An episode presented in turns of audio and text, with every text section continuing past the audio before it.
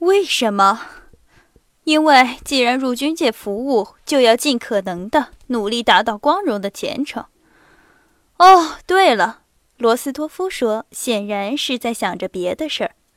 他注神的、疑问的望着他朋友的眼睛，显然是白白的在寻找某项问题的解答。老人加夫瑞洛送酒来了。现在要不要找阿尔法斯·卡尔雷芝来呢？鲍里斯说：“他能陪你喝，我不行。”去叫去叫啊！这个德国人怎样？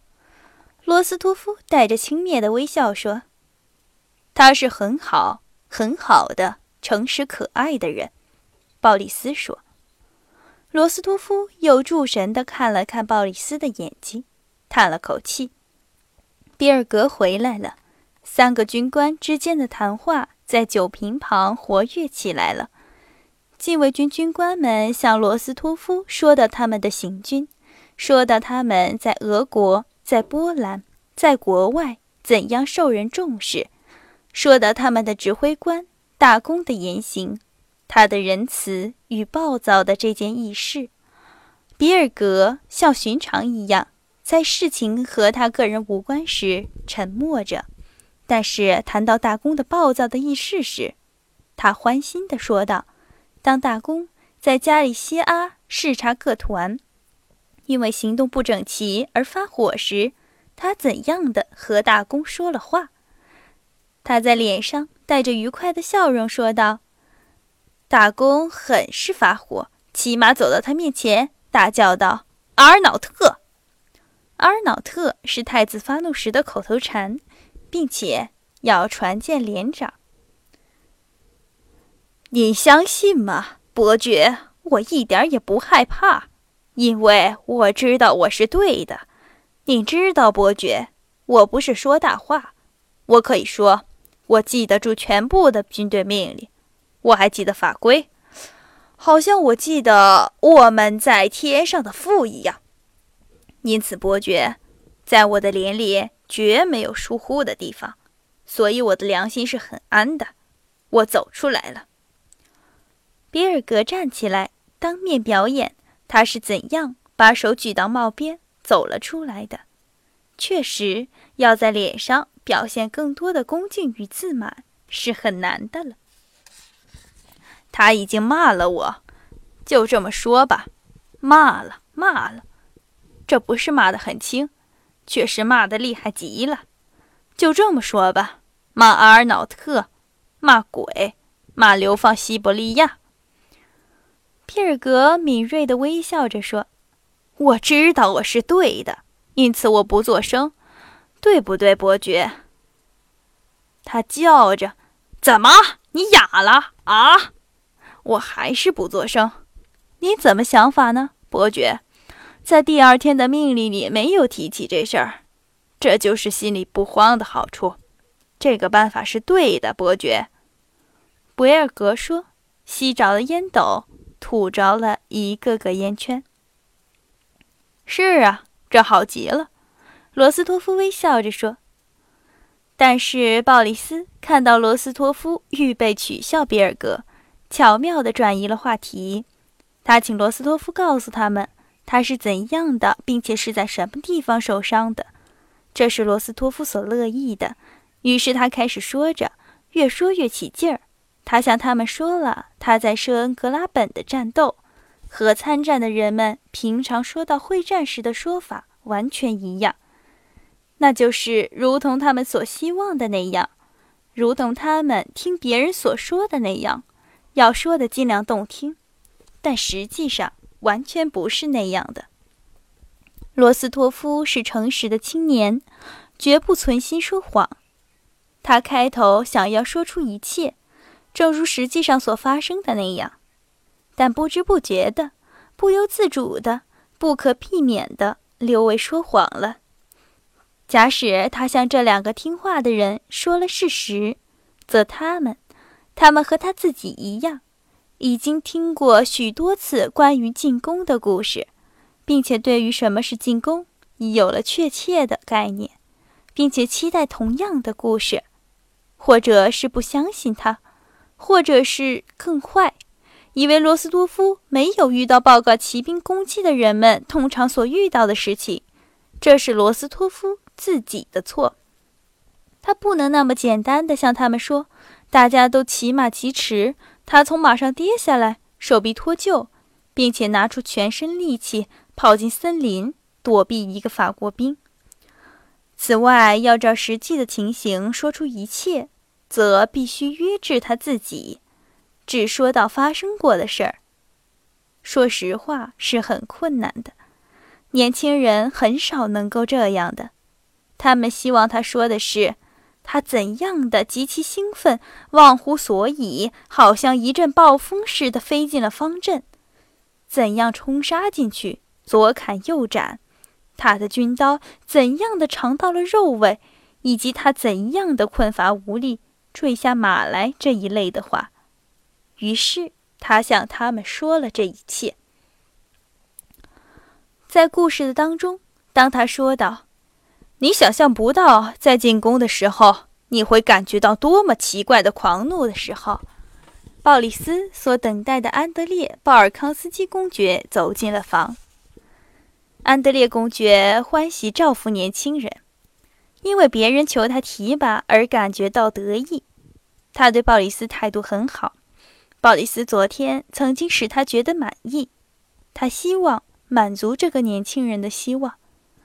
他被库图佐夫派来送公文给太子，顺便来看这个年轻人，希望和他单独会面。进房时看见了作战的骠骑兵在叙述战功。安德烈公爵讨厌这种人。他亲善地向鲍里斯微笑了一下，皱了皱眉，向罗斯托夫眯着眼，微微地鞠了躬，疲倦地懒懒地坐在沙发上。他觉得碰见这种讨厌的人是不愉快的。罗斯托夫察觉了这个，脸红了，但是他没有介意，这是个不相干的人。但是看了看鲍里斯，他看到，他也似乎为了作战的骠骑兵。觉得难为情。虽然安德烈公爵的语调是不愉快的、嘲讽的，虽然罗斯托夫从作战军人的观点上轻视司令部的所有的副官，显然进房的人也是这一类的人。虽然如此，罗斯托夫却觉得自己狼狈了，他脸红了一下，沉默着。鲍里斯问。司令部里有什么新闻？关于我们的计划有什么可告的、不致泄露机密的事儿？大概要进军的，鲍尔康斯基回答，显然不愿在生人面前说的更多。比尔格趁这个机会特别恭敬地探问：“是不是像他所听说的，现在作战的连长的粮草津贴要发双倍？”对这个问题，安德烈公爵微笑着回答说：“他不能够谈论这样重要的政府命令。”于是比尔格高兴的笑起来了。关于您的事儿，安德烈公爵又向鲍里斯说：“我们迟一迟再说。”他又看了罗斯托夫。检阅过后，您来看我，我们要尽可能的去办。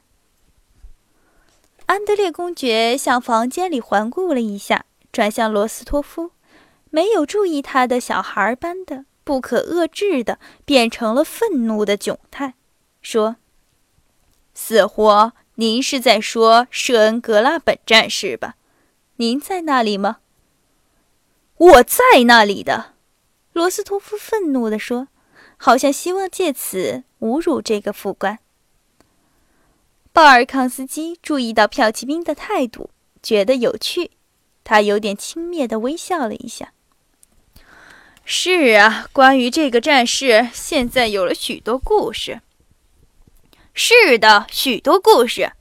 罗斯托夫大声地说，把他的忽然怒气冲冲的眼睛时而望望鲍里斯，时而望望鲍尔康斯基。是的，许多故事，但是我们的故事是那些在敌人炮火下面的人的故事。我们的故事有意义，不是司令部公子哥们的故事。他们是不干事儿得奖赏的。您以为我是那一种人吗？罗斯托夫镇静的、特别和蔼的微笑着说。一种奇怪的愤怒情绪和他对于这个人的沉着而有的敬意，这时候在罗斯托夫的心中合而为一了。我不是说您，他说我不认识您，并且我承认，我不希望认识。我是说一般的司令部的人员。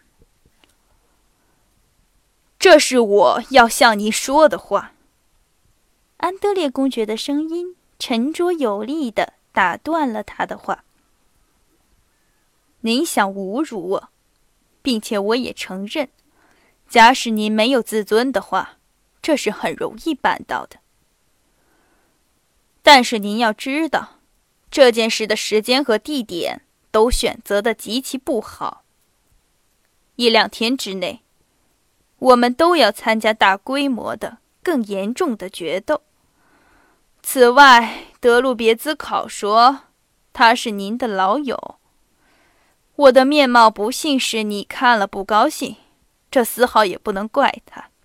可是，他站起来说：“您知道我的姓，知道在哪里找我，但是您不要忘记。”他补充说：“我丝毫也不认为我自己，也不认为您受了侮辱。”我比您年纪大，我的意思是这件事听他去了。那么，在星期五，在检阅之后，我等您，德鲁别兹考。再见。安德烈公爵说完，向两人鞠了躬，走出去了。罗斯托夫直到安德烈已经走出去时，才想起了应该回答的话。因为他没有把这话说出来，他更加愤怒了。罗斯托夫立刻叫人带马，向鲍里斯短暂的冷淡的告别之后，便骑马回去了。他明天是要到总司令部去向那个装腔作势的副官挑逗呢，还是真让这件事罢休呢？这个问题一路上苦恼着他。他忽然愤怒地想到。在他看见了这个矮小、虚弱、骄傲的人在他的手枪射程之内显得惊恐万状的时候，他要觉得多么高兴！他又忽然惊讶的觉得，他是多么殷切的希望和他所仇恨的这个副官成为朋友。这种殷切的心情是他对于他所认识的任何人从未有过的。